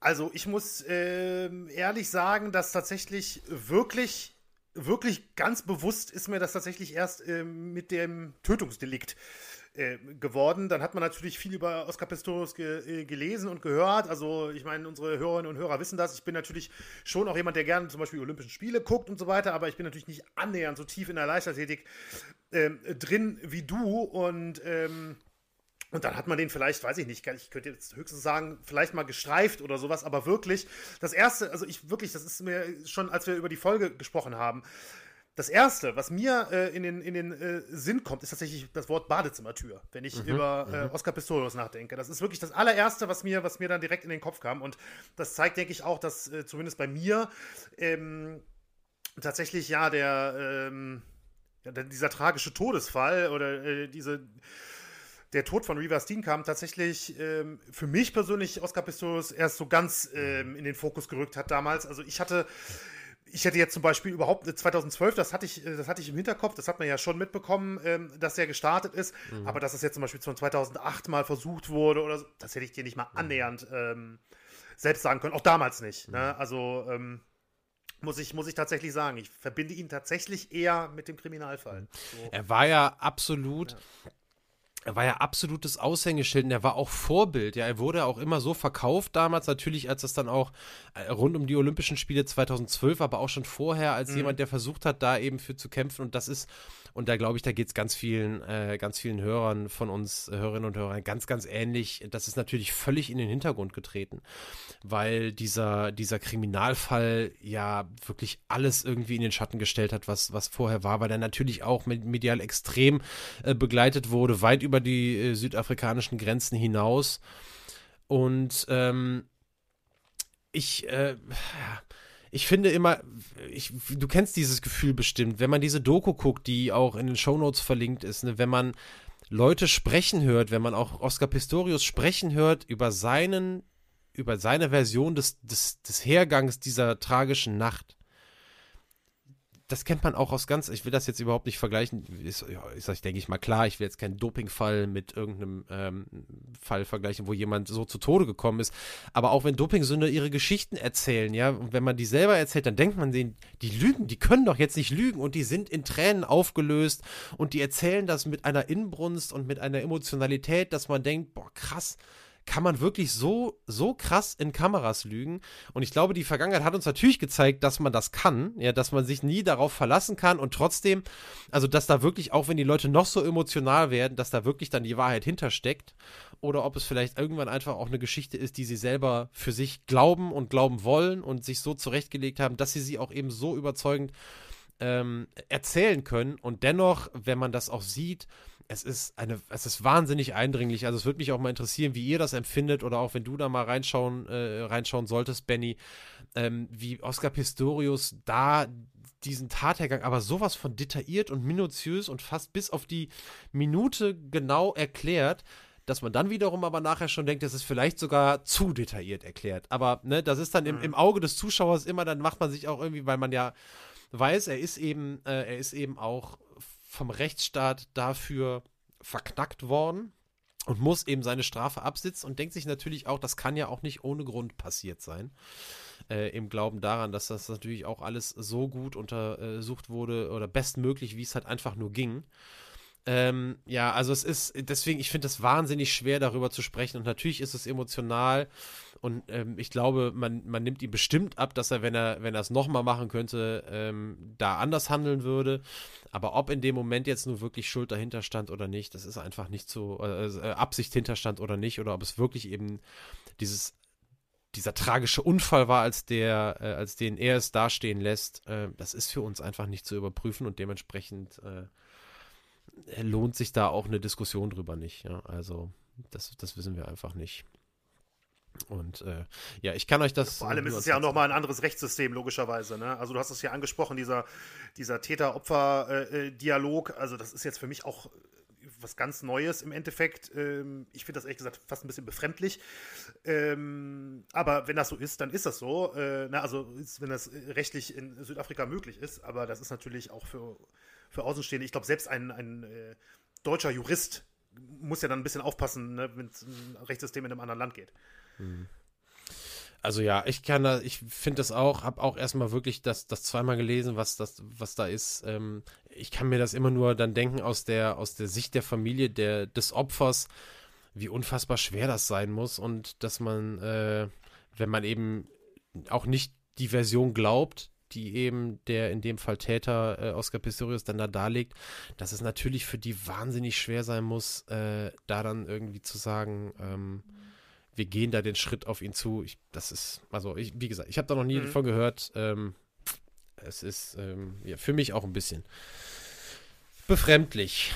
So, jetzt sind wir ähm, mit dem Thema ähm, Oscar Pistorius und Reaver Steenkamp. Ja, sind wir jetzt tatsächlich schon durch und äh, haben aber noch was vorbereitet ähm, was nichts mit dem Thema zu tun hat, was vielleicht aber gerade nach so einem Fall, ähm, wo es dann auch immer ähm, Opfer gibt und, und, und Tote gibt, was vielleicht dann aber auch einfach ganz gut ist, um jetzt mal wieder ein bisschen äh, da auf andere Gedanken zu kommen. Wir haben ähm, neulich, ehrlich gesagt weiß ich gerade gar nicht mehr in welcher Folge, eine Top-3-Liste gemacht, die nichts mit der Folge zu tun hatte und haben das Feedback bekommen, dass das gar nicht so schlimm ist und dass äh, unsere Top-3-Listen äh, durchaus sich großer Beliebtheit erfreuen, auch wenn sie nicht direkt auf das, Thema, auf das Thema einzahlen, das wir vorher besprochen haben. Und da das jetzt wirklich nicht nur einmal kam, haben wir uns jetzt überlegt, okay, wir machen jetzt mal eine kleine Top 3 Serie. Äh, und haben uns überlegt, wir machen unsere Lieblingssportler der Jahrzehnte und fangen an mit den 1980er Jahren. Das ist so die, das erste Jahrzehnt, wo wir dann auch ähm, einfach was zu sagen können. Jetzt gar nicht so wirklich aus der Live-Brille, weil wir natürlich beide Mitte der 80er irgendwie geboren sind und äh, da jetzt nicht viel machen können. Aber natürlich waren viele Sportlerinnen und Sportler aus den 80ern auch in den 90ern noch präsent, wo wir dann auch einfach viel mehr live miterlebt haben. Und ähm, haben uns jetzt überlegt, wir fangen also mit den 80ern an, würden in der nächsten Folge die 90er machen, dann die Nullerjahre und dann die 10er Jahre. Und haben uns dazu noch was überlegt. Einfach mal gedacht, hm, wie können wir euch auch da vielleicht noch mal mehr mit einbinden, weil wir das beide echt, das müssen wir jetzt mal so sagen, echt überragend finden, wie viel Feedback ihr habt und wie ausführlich das ist. Und ihr schickt uns eure Top 3 Listen zu alten Folgen und so weiter. Und jetzt haben wir einfach mal überlegt, vielleicht wird es auch nichts und vielleicht äh, will keiner von euch diese Hürde äh, nehmen. Aber ihr könntet uns anstelle einer äh, schriftlichen Nachricht auch mal eine Sprachnachricht per Mail zukommen lassen. Entweder einfach als Mailanhang oder wenn sie zu groß sein sollte, über WeTransfer schicken. Äh, und zwar haben wir uns überlegt, dass ihr, wenn ihr möchtet, eure Top 3 ab der nächsten Serie, also ab den 90er Jahren, uns vorab schicken könntet. Und eine würden wir auswählen und äh, die einfach mal mit reinnehmen und mit diskutieren, wenn wir über die 90er Jahre in der nächsten Folge sprechen. Große Bitte, falls ihr das macht und uns was zuschickt, große Bitte wäre, werdet nicht zu ausufern. also das ist, wir wissen selber, es reicht schon, manchmal, wenn wir das machen. genau, es reicht schon, wenn wir das machen. Nein, es ist äh, äh, durchaus eine Challenge, aber uns wird einfach, einmal würden wir gerne von euch was hören und auch mal eure Stimmen hören und euch auch gerne mal so auf diese Art und Weise in den Podcast einbinden ähm, und das einfach so ein bisschen auch unsere Top-3-Diskussion vielleicht noch mal ein bisschen erweitern und vielleicht haben wir Überschneidungen, vielleicht auch nicht. Ähm, aber ähm, wir würden es gerne in dem Fall natürlich äh, auch nicht völlig ausufern lassen. Dementsprechend eure Top 3, zwei, drei Sätze als Begründung dazu. Und wenn ihr Lust habt, könnt ihr uns das per Mail an schattenseiten.podcast.gmail.com äh, schicken. Wenn nicht, dann nicht. Dann machen wir nächste Woche oder nächste Folge ganz normal unsere 90er. Äh, und wenn was kommt, äh, dann binden wir das sehr, sehr gerne mit ein. Und jetzt sind wir aber äh, bei den 1980er Jahren. Benny. Und äh, meine Frage an dich, bevor ich dich auch gleich los äh, bitten würde, loszulegen mit Platz 3. Wie leicht oder schwer fiel es dir, diese Liste aufzustellen? Also ich muss tatsächlich sagen, ähm, die 1980er, also ich habe natürlich alle, ich habe schon alles durch den Kopf mir gehen lassen, äh, als der Vorschlag kam. Ähm, die 1980er ist tatsächlich die leichteste Liste für mich persönlich, muss ich sagen, weil einfach die Auswahl nicht so groß ist, mhm. einfach dadurch, dass ich vieles nicht so selbst ähm, massiv aktiv erlebt habe. Ich muss sofort sagen, äh, hier ist viel, also zwei Platzierungen sind sehr immens durch den Einfluss äh, meines Papas äh, mhm. entstanden. Das ist Aha. einfach so. Ne, ähm, also, das ist man, wächst man einfach damit auf und dann schnappt man das auf und dann entsprechend. Äh, wenn man da jetzt nichts Negatives findet, das ist, glaube ich, nicht so einfach als Kind, dann, mhm. dann ähm, dann geht das, äh, geht das Hand in Hand und äh, es sind ja auch Leute, also ich habe auch alles drei Leute, ähm, die, also wo ich heute, also heute auch ganz bewusst sagen kann, ne, das sind heute, nach heutigem Stand auch immer noch meine Favoriten der 80er Jahre. Also das ist natürlich, weißt du, was ich meine? Also in den 90ern und in den Nullern ist vielleicht mal jemand dabei, wo ich sagen würde, okay, da war ich wirklich ein richtiger Fan damals oder so, aber das ist so ein bisschen abgeflaut, mhm, sag ich mal. Ne? Mhm. Ähm, das ist in dem Fall jetzt nicht so. Und deswegen muss ich tatsächlich sagen, wenn ich so überlege, habe ich teilweise vor allem so bei, bei Platz 3 in den 90ern oder in den Nullern oder so dann schon Schwierigkeiten. Dann sind dann plötzlich drei, vier, vielleicht sogar fünf Kandidaten ja, oder so, wo ich dann echt Probleme habe, mhm. ne, ähm, das einzugrenzen ist mir jetzt hier nicht so schwer gefallen. Ich hätte zwar noch einen vierten Kandidaten, der kommt aber in den 90ern vor. Von daher. Ja, ich glaube, das, das müssen wir vielleicht eh noch erklären. Wir haben also im Vorfeld mal kurz gesprochen, weil natürlich äh, die Sportlerinnen und Sportler jetzt nicht äh, mit Jahrzehntende auch ihre Karrieren beendet haben und teilweise natürlich über Eben, die Jahrzehnte ja. hinaus erfolgreich waren oder Jahrzehnte übergreifend erfolgreich waren. Ähm, ich habe so ein bisschen in meiner Liste natürlich auch geguckt, okay, für den einen oder anderen oder die eine oder andere wäre dann in den 90ern ähm, wobei kein Platz gewesen ist auch nicht, aber es macht es einfacher, wenn man die schon mal in den 80ern nehmen kann, weil man die dann eben nicht mehr in den 90ern zur Auswahl hat. Ja. Ähm, wir wollen mal gucken, dass wir jetzt, wir wollen jetzt nicht Doppelungen zwingend ausschließen, äh, auf Bennys Bitte hin weil es nachher in die in die Bedingung in, in die, meinst du in die 2000er geht. Aber natürlich ähm, wollen wir da mal gucken. Und es ist natürlich auch so, dass noch als letzter als letzter Satz von mir, ähm, was jetzt meine Liste auch angeht, das wird bei dir ähnlich sein. Natürlich ähm, spielen Auswirkungen, die nach den 80ern stattgefunden haben, noch eine Rolle dabei. Also ähm, ne, also wir waren halt eben in den 80ern nicht in der Form live dabei, dass wir uns so mhm. aktiv daran erinnern können, auch wenn du jetzt noch ein Jahr vor mir geboren wurdest, aber ähm, das, ne, das, das den, macht jetzt ja. nicht den, den Bock fett. So, also das dazu, mehr können wir ja dann gleich noch so erklären. Äh, ich bin sehr gespannt auf deine Liste. Leg mal los.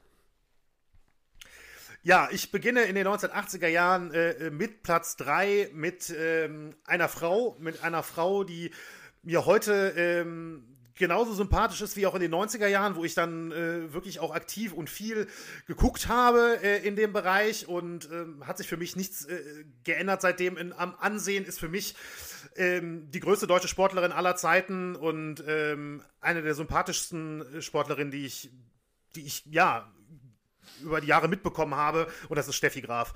Das ist ähm, in den, in den ach, ist, wie gesagt, hätte natürlich in den 90ern auch gut reingepasst, überhaupt gar keine Frage. Sie hat ja über viele Jahre die Tenniswelt dominiert und auch in den 90ern ist es dann erst Zeit geworden. Natürlich, viele erinnern sich, die große Zeit auch des Tennis in Deutschland natürlich mit Boris Becker und mit Steffi Graf, wo man ja auch wirklich schockierend viel, muss man ja fast sagen, live sehen konnte, wenn man das mal vergleicht.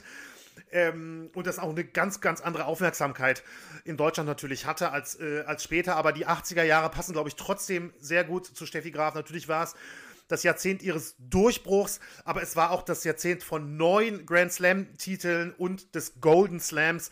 Die einzige Spielerin in der Geschichte des Tennissports, die das geschafft hat, 1988, also alle vier Grand Slam-Turniere plus Gold bei den Olympischen äh, Spielen in Seoul. Das ist, ähm, also das ist wirklich ein, unfassbares Jahr, muss man sagen. Das ist in der mhm. Sportgeschichte, ist das ja ganz oben, steht das ja auf dem, vielleicht auf dem Mount Rushmore der, der äh, Sportjahre von, mhm. von einer Sportlerin. Und ähm, wie gesagt, sie ist für mich die größte deutsche Sportlerin aller Zeiten. Sie ist, ich weiß, es ist schwer für mich zu sagen, aber vielleicht ist sie die größte oder sicherlich auf der ganz, ganz kurzen Liste, vielleicht mit Serena Williams, größte Tennisspielerin aller Zeiten und Steffi Graf. Mhm. Ja, jetzt bin ich, jetzt überlege ich gerade, wie ich es mache. Benny. Weil, Haben wir jetzt eine Doppelung? Ja, also ich glaube, das ist auch keine. Lässt sich, glaube ich, nicht ganz Es ist keine große Überraschung. Es ist tatsächlich so, dass Steffi Graf bei mir auf Platz 2 ist. Nur, äh, da wir jetzt gerade über sie sprechen, also sie ist mein Platz 2, aber lass uns das kurz abhandeln, weil ich jetzt gleich auch nochmal dann neu erzählen will. Du hast alles gesagt. Mir geht es ganz genauso. Für mich ist sie auch die größte Sportlerin, die Deutschland ähm, bis jetzt hervorgebracht hat. Und das ist auch der Grund dafür, dass sie eben bei mir auf Platz 2 ist. Ein Platz vor einer Frau, die bei mir auf Platz 3 ist. Und ähm, dann würde ich die, aber ihr wisst jetzt also, die Reihenfolge ist Steffi Graf und und dann würde ich gleich vorstellen. Und ähm, okay. dann kannst du jetzt mit Platz 2 weitermachen. Okay, Platz 2 ist dann bei mir jetzt auch wirklich so der erste Punkt. Ähm, wo ich dann eben den eben äh, angesprochenen Einfluss dann auch äh, einfließen lassen musste. Wir sind bei Platz 2 im Motorsport und äh, Platz 2 ist für mich Ayrton Senna. Ähm, also da kann ich nur sagen, also mein Papa war ein Riesenfan und ähm, ich kann tatsächlich meine aller, allerersten Formel 1 Erinnerungen, die ich in meinem Kopf habe oder mir hoffentlich nicht einbilde, ähm, sind tatsächlich Ayrton Senna in dem, äh, in dem rot-weißen McLaren Honda, äh, die Marlboro-Werbung, als damals natürlich auch noch äh, Zigarettenwerbung auf den Autos erlaubt war. Ich glaube, das sind, ähm, ja, da werden viele ein Bild im Kopf haben, wenn ich, wenn ich an das Auto, wenn ich über das Auto spreche. Ne, Senna mit dem, mit dem Helm, dieser, dieser grün-gelbe Helm, natürlich in den brasilianischen äh, Landesflaggen, äh, dreifacher Formel-1-Weltmeister natürlich 1988 das erste Mal. Ähm, auch hier hätte man vielleicht noch in die 90er gehen können, weil er ja 90 und 91 die anderen beiden Titel gewonnen hat.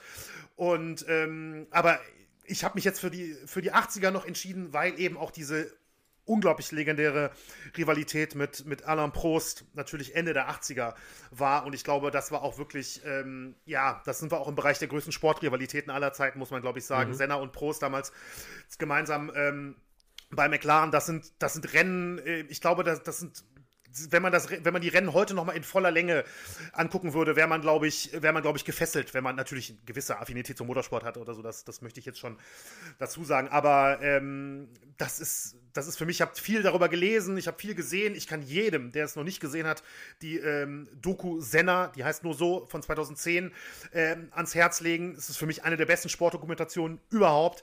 Und ähm, dieser Mann, äh, dieser Formel 1-Pilot hat löst heute noch eine, eine, Faszination irgendwie bei mir aus. Und natürlich dann ist 1994 klar der tragische Tod ähm, in Imola. Aber ähm, Senna ist für mich einer der größten äh, Motorsportler, einer der größten Rennfahrer aller Zeiten und hat mich irgendwie auch geprägt, muss ich sagen. Mhm. Also ohne Frage wahrscheinlich einer auch der größten Sportler überhaupt der 80er, ganz klar nicht nur jetzt aus deiner persönlichen Brille und durch die Prägung auch äh, von deinem Papa. Äh, bei mir komplett null präsent, Ayrton Senna, ähm, weil das in dieser, meine Motorsportbegeisterung fing einfach mit Michael Schumacher an und Michael Schumacher fing eben in dem Jahr an, seinen ersten Weltmeistertitel, in dem Ayrton Senna gestorben ist und ähm, dementsprechend kann ich, ähm, Ayrton Senna wäre gar nicht in Frage gekommen, in meine Liste reinzukommen, äh, weil einfach völlig die, die Verbindung nicht da ist. Ganz anders als bei dir, aber mhm. das macht äh, den Platz bei dir auch eigentlich äh, so schön, weil das finde ich cool, wenn da, wenn da auch so eine Story dahinter steckt. Und jeder wird ja im Sport auch gerade so, wer sportbegeistert ist, ist es selten, wenn es die Eltern gar nicht waren. Und jeder wird ja auch irgendwie da so ein bisschen geprägt. Und das ist doch irgendwie schon auch eine, eine, eine coole Geschichte. Und deswegen immer schön. Ähm, mein Platz 3 ne, der ja eigentlich, äh, also der Platz 3 ist, den stelle ich jetzt vor, weil ich meinen Platz 2 schon vorweggenommen habe mit Steffi Graf, ist tatsächlich eine Frau, wo es jetzt gar nichts mit äh, äh, familiärem Hintergrund zu tun hat, dass meine Eltern oder so große Eiskunstlauf-Fans gewesen sind, aber Katharina Witt ist für mich eine Sportlerin und eine Frau, die es absolut geschafft hat, bis heute das ultimative Aushängeschild einer ganzen Sportart zu sein und das nicht nur in Deutschland, sondern teilweise sogar weltweit. Und äh, das finde ich einfach wahnsinnig krass. Ich finde, die ist das absolute Gesicht dieser Sportart. Die ist diejenige, die es in Deutschland trotz aller Erfolge, die es auch nachher noch gegeben hat, mit Aljona Savchenko oder Tatjana Shevchenko und was weiß ich nicht, wer da alles noch war. Aber sie ist diejenige, die den Sport in Deutschland groß gemacht hat und dafür sorgt, dass der interessant bleibt. Und das ist äh, einmal ihrer, wie ich finde, sehr sympathischen Art zu verdanken und auf der anderen Seite natürlich in allererster Linie ihren extrem krassen, großen sportlichen Erfolgen in den 1980er Jahren. Zweimal Olympiasiegerin in äh, Sarajevo 84, in Calgary 88, insgesamt viermal Weltmeisterin und sechsmal Europameisterin. Auch gar nicht so alt, hat ja dann in den 90ern nochmal ein Comeback ähm, geschafft, auch allerdings ohne Medaillen zu gewinnen, aber hat wirklich die absolute Hochzeit ihrer Karriere mitten in den 80ern gehabt. Damals natürlich startend, äh, die meisten von euch werden das wissen, eben für die DDR. Und ganz sicherlich auch ein, ein, ein Gesicht nachher des Vereinten Wiederdeutschlands, obwohl sie ja auch jetzt keine Athletin war oder keine Frau war, die gesagt hat, sie ist froh, dass die Zeit der DDR vorbei ist. Ganz im Gegenteil. Ähm, äh, nichtsdestotrotz äh, hat das eigentlich gar nichts damit zu tun, ähm, dass, äh, dass sie bis heute weiterhin, ich finde im Übrigen auch extrem kompetent, soweit ich das beurteilen kann. Aber ich habe das Gefühl, wenn ich das dann mal gucke, auch bei Olympischen Spielen, was ehrlicherweise jetzt auch darauf beschränkt ist, aber dann äh, höre ich der gerne zu. Die hat Ahnung, die erzählt das cool und die ja, ist irgendwie Botschafterin für den Sport und das äh, respektiere ich sehr und dementsprechend. Ähm, bei mir auf Platz 3. Vielleicht eine kleine Überraschung, aber für mich sehr schnell in den Kopf gekommen, muss ich sagen. Ist tatsächlich ähm, bei meinen Überlegungen auch mit aufgetaucht. Also ich hatte Katharina Witt tatsächlich auch im, äh, ich sag mal, im erweiterten Kreis äh, bei mir und ich stimme dir in den meisten Punkten zu. Also ich gucke wirklich ähm, sehr wenig als Kunstlauf, also auch bei Olympischen Spielen oder sowas. Ähm, kann es vielleicht passieren, dass ich mal hängen bleibe oder so, aber ich kann mich nicht erinnern, dass ich jemals aktiv gesagt hätte, oh, da ist jetzt das, ne, der, der Wettbewerb, ähm, da schalte ich jetzt ein. Aber ähm, Katharina Witt, also ist für mich, ja, aus, aus deutscher Sicht ist sie steht die für mich wirklich für Eiskunstlauf. Das mhm. ist genau wie du, wie du gesagt hast und das auch, wie ich persönlich auch finde, mit einer, mit einer ähm, sympathischen Art und auch einer durchaus humorvollen Art und ähm, ja, kommt auch gut rüber. Die brennt halt noch total dafür. Das hat man jetzt ja. gemerkt bei den letzten ja. Spielen, wo es da um diesen Dopingskandal äh, mit, der, mit dieser 15-jährigen Russin, war es eine Russin gab?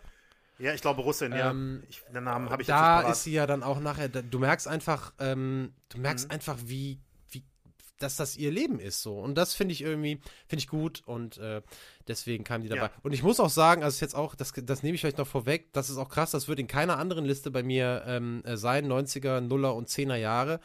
Aber die 80er Jahre sind tatsächlich komplett äh, mit deutschen Sportlerinnen und Sportlern belegt. Tatsächlich, weil ähm, das jetzt alles andere wäre bei mir dann irgendwie, wäre so ein bisschen künstlich gewesen. Beziehungsweise die Sportler, die ich in Betracht gezogen habe, waren dann in den 90ern teilweise einfach noch krasser. Aber ich habe eine komplett deutsche Liste, das nehme ich schon mal vorweg. Jetzt du, Platz 1. Okay, okay. Ja, ich habe, äh, ich bleibe bei dem, bei der einen äh, deutschen Position, äh, bewege mich aber zum zweiten Mal nach Südamerika. Äh, so wie kann ich hier schon sagen. Ich glaube, es ist gar keine so große Überraschung für dich zumindest. Nehme ich jetzt einfach mal stark an. Nee. Aber ich bewege mich jetzt im Fußball und ich bewege ja. mich natürlich beim Weltmeister von 1986 und beim Held von Neapel bis heute natürlich der Held von Neapel. Ähm, leider ist es auch der zweite äh, in der Liste bei mir jetzt dann der bereits verstorben ist, auch wenn es natürlich nicht in seiner aktiven Laufbahn war. Es ist Diego Maradona und auch hier spielt natürlich wieder die Prägung durch meinen Papa äh, eine große Rolle, kann ich nicht anders sagen. Ein riesiger, riesiger Maradona-Fan und ähm, ich kann mich erinnern an, also ich habe wirklich in den 90er Jahren habe ich, hab ich äh, WM-Spiele von 86 äh, auf Videokassette zu Hause gucken können, tatsächlich. Und ähm, das hat mich so geprägt damals als Kind mit, ich weiß jetzt keine Ahnung, ich sag mal 10, 11, 12 um den Dreh so wahrscheinlich, ähm, dass, dass das auch bis heute noch nach, äh, Nachwirkungen hat. Und ich habe zwar dann 1994 die erste Weltmeisterschaft, an die ich mich wirklich bewusst erinnern kann. Also wenn ich an die WM 94 denke, denke ich an zwei Sachen. Einmal an den Flugkopfball von Jordan Letschkow, der äh, Deutschland im äh, Achtelfinale, glaube ich. Ich, ich äh, Viertelfinale, Viertelfinale. Viertelfinale, Verzeihung, Viertelfinale, ähm, rausgeschmissen hat. Und die zweite Szene, an die ich sofort denke, ist Diego Maradonas Tor gegen Griechenland in der, in der Vorrunde ähm, und dieser Jubel, Jubel mit diesem Berserker-ähnlichen Schrei in die Kamera. Das hast du bestimmt auch schon mal gesehen. Das werden sicher, wird auch sicherlich vielen was sagen. Ähm, also ich schweife ab, auf jeden Fall. Ähm, das sind wirklich tatsächlich meine ersten richtigen WM-Erinnerungen. Und ähm, ja, in den 80er Jahren, das war natürlich das Jahrzehnt von Diego Maradona, aber in den 90ern ja nicht mehr damit zu vergleichen. Ich habe es gesagt, der Weltmeister 1986 vielleicht der Spieler, der äh, so sehr eine WM geprägt hat, die niemand vor und niemand nach ihm äh, kann man vielleicht noch bei Pelé diskutieren, aber ich glaube, ansonsten kommt da ähm, keiner mehr auf diese, ähm, ja, in diesem Bereich. Und die, diese Napoli-Geschichte, ich habe ja sehr viel gelesen, äh, sehr viel geguckt. Wir haben ja auch über die Biografie gesprochen, als Maradona ja selbst Thema bei uns war, hier mhm. mit, der, mit der Hand Gottes äh, in einer der 30er-Folgen. Ich bin mir nicht mehr genau sicher, wo das war. Ähm, haben wir ja auch über die, die Doku gesprochen ähm, und diese, diese Neapel-Zeit, die mich bis heute irgendwie fasziniert. Diese, dieser, dieser internationale Superstar, der zu so einem abstiegsbedrohten äh, Team kommt, was zweimal in den, ich habe heute nochmal nachgeguckt in der Vorbereitung, in, in den zwei Jahren, bevor Maradona kam, äh, mit einem und mit zwei Punkten den Abstieg aus, Abstieg aus der italienischen Serie A verhindert hat. Und ähm, wenige Jahre später folgen die ersten und einzigen, bis heute einzigen beiden Meistertitel, der einzige UEFA-Pokalsieg. Und ähm, das ist eine unglaubliche Verbindung irgendwie, Maradona und Neapel. Und ähm, das ist wirklich was, was mir heute noch eine Gänsehaut äh, gibt, wenn ich, wenn ich da alte Bilder draus sehe oder was drüber lese oder so. Das ist, äh, ist wirklich ein Phänomen für mich, Diego Maradona in den 1980er Jahren und mhm. deswegen auch hier mein Platz 1. Ja, völlig zu Recht, Benny. Meine Liste ist geprägt. Ähm, also für mich war völlig klar, dass Steffi Graf in dieser Liste ist. Es war völlig klar. Und ähm, dann äh, habe ich mich aber auch ehrlich gefragt, wer hat mich denn jetzt in meinem Tennisinteresse am meisten geprägt? Dann ist Steffi Graf nicht die Antwort, sondern dann ist die Antwort Boris Becker. Und dann habe ich die Liste auch noch fertiggestellt an dem Tag, äh, als Boris Becker äh, zu zweieinhalb Jahren Gefängnis verurteilt wurde. Und das hat mich dann vielleicht noch zusätzlich emotionalisiert, unabhängig davon, äh, dass das ähm, strafrechtlich wahrscheinlich oder mit Sicherheit auch alles vollkommen korrekt ist. Aber emotional äh, tut mir das doch sehr leid. Und Boris Becker ist für mich ganz klar ein Sportler der 80er Jahre. Der jüngste Wimbledon-Sieger mit 17 Jahren und 228 Tagen. Am 7. Juli 1985 im Finale gegen Kevin Curran hat er äh, Wimbledon gewonnen.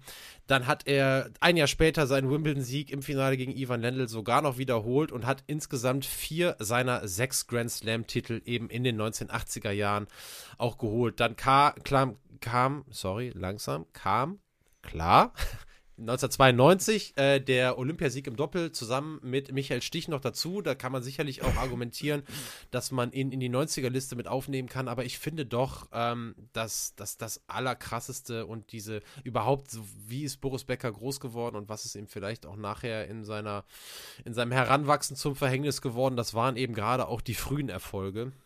Und äh, für mich äh, Boris Becker immer also äh, irgendwie komischerweise einer, weiß nicht, ob dir das auch so geht, dem verzeiht man irgendwie so viel. Also ich will, also weißt du, was ich meine? Ich, ich, ich weiß, was ich du will meinst, nicht, ja. äh, ich will nicht, dass äh, der natürlich vor dem Recht anders behandelt wird als andere. Der soll genauso behandelt werden wie andere.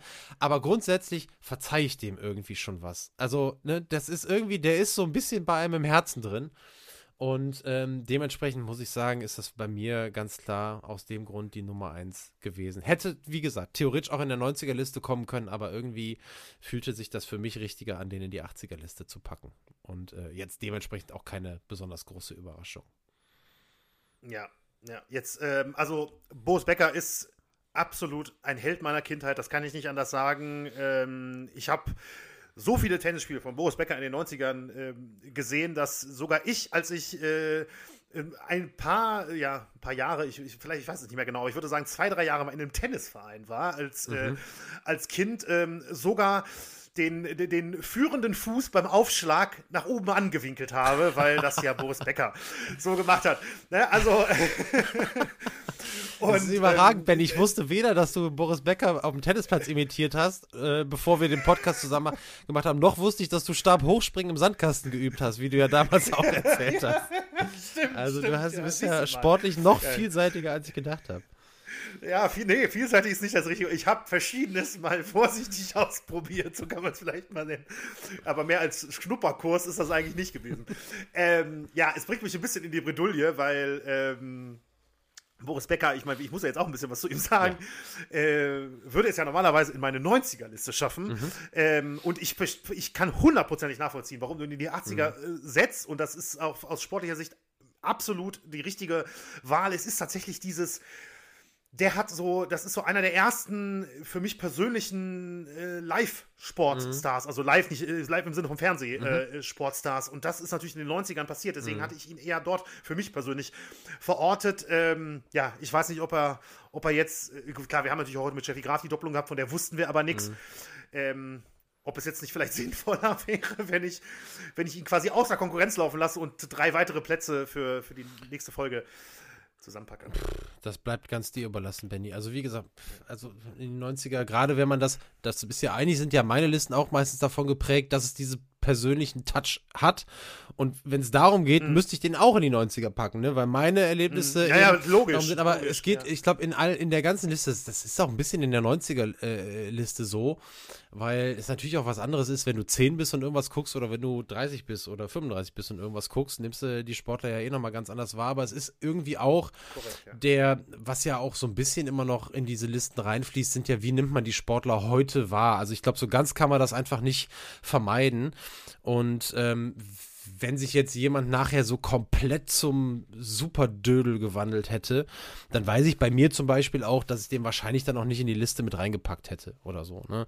Und dementsprechend ist diese, diese, so wie man die heute sieht, spielt eben noch eine Rolle. Und was, dann muss ich mich entscheiden, wann waren die großen sportlichen Erfolge und dann gehört er da jetzt für mich eher in die 80er, aber genauso gut könnte man den auch in die 90er packen. Gut, das war Teil 1 unserer äh, Lieblingssportler der Jahrzehnte-Serie, die jetzt startet. Äh, denkt dran. Der Quadrilogie, glaube ich. Des vierteiligen Epos. Ähm, ihr könnt, genau. genau. Und ihr könnt, ihr könnt Teil werden dieser epischen Geschichte. Denkt dran, wenn ihr wollt, schickt uns eine Sprachnachricht äh, an schattenseiten.podcast.gmail.com, wenn ihr uns mitteilen wollt, wen ihr in euren Top 3 Listen habt für die 90er, 0er und 10er Jahre. Und dann schauen wir mal, ob wir da ähm, beim nächsten Mal dann schon wieder ein bisschen was anderes zusammenschrauben und wie wir das dann auf, äh, aufbauen. Nächstes Mal ist das Stichwort. Ja, ja du wolltest noch was sagen? Entschuldigung, nur ganz kurz ein Hinweis. Nur wenn jetzt zum Beispiel jemand sagt, so 90er, ich schicke nur was für die Nuller ja, oder klar. so, nicht wundern, wenn, dann äh, kommt das dann aber auch in die Nullerfolge. Ich finde, das sollten wir dann Ja, ihr müsst auch bitte nicht, für, also, ja. was heißt bitte nicht, ihr müsst doch nicht für alle schicken. Ihr könnt euch auch ein Jahrzehnt einfach nein, rauspicken. Ne? Also wenn ihr jetzt genau. nur die Liste genau. für die Zehnerjahre äh, auf dem Kasten habt, dann, dann macht ihr halt nur die Zehner. Ne? Also ist ja völlig egal. Es geht jetzt nicht darum, dass ihr hier alle äh, was, äh, was macht. Das, wo ihr fühlt, dazu hättet ihr was zu sagen oder das würdet ihr gerne loswerden, das könnt ihr uns schicken. Und dann schauen wir mal, ob das... Egal wie persönlich genau. das ist, ne? das äh, müssen wir dazu sagen. Also... Genau, eure eigenen Kriterien. Lieblings, die Headline ist einfach nur Lieblingssportler des Jahrzehnts. So, und dann Schaut ihr mal. So, jetzt aber, nächstes Mal machen wir dann die 90er und nächstes Mal äh, haben wir ja auch eine neue Folge, also nicht nur die Top 3. Und da ist jetzt die Frage, Benny, was gibst du uns für einen Tipp? Ja, ähm, wir sind olympisch, aber, äh, aber nicht in der Leichtathletik. So viel, so viel sage ich schon mal. Und ähm, ist, ich muss gestehen, ich habe mir ehrlich gesagt ein bisschen verpennt, Gedanken dazu zu machen. ähm, ja. Also jetzt nicht zum Thema, sondern zum Anteasern, meinst du? Nein, äh, zum, sorry, zum Anteasern, genau. Das ist mir ehrlich gesagt ein bisschen durchgerutscht, aber das passiert ja durchaus mal. Ähm, so ganz, ganz spontan, ähm, ja, so ganz spontan habe ich jetzt leider. Äh, okay, wir sind olympisch, da kommt man ja schon fast drauf, Ben. Das reicht ja schon völlig als Tipp. Nein, das reicht natürlich nicht, ne? aber ähm, es geht um einen Kontakt, der vielleicht nicht so richtig hergestellt wurde. Oh, das ist doch ein schöner Tipp. Okay, alles klar. Dann, ja, war es das dieses Mal mit der Folge zu Oscar Pistorius, Riva Steenkamp und zu unseren Top 3 Lieblingssportler der 1980er Jahre. Ich von meiner Stelle darf sagen, vielen Dank an euch alle fürs Zuhören. Vielen Dank an dich, Benny, fürs mit mir Podcast machen. Und wir sehen uns dann oder wir hören uns dann in zwei Wochen wieder. Machen wir. Vielen, vielen Dank auch von meiner Seite. Danke, Daniel, für die Vorbereitung der Folge und bis in zwei Wochen.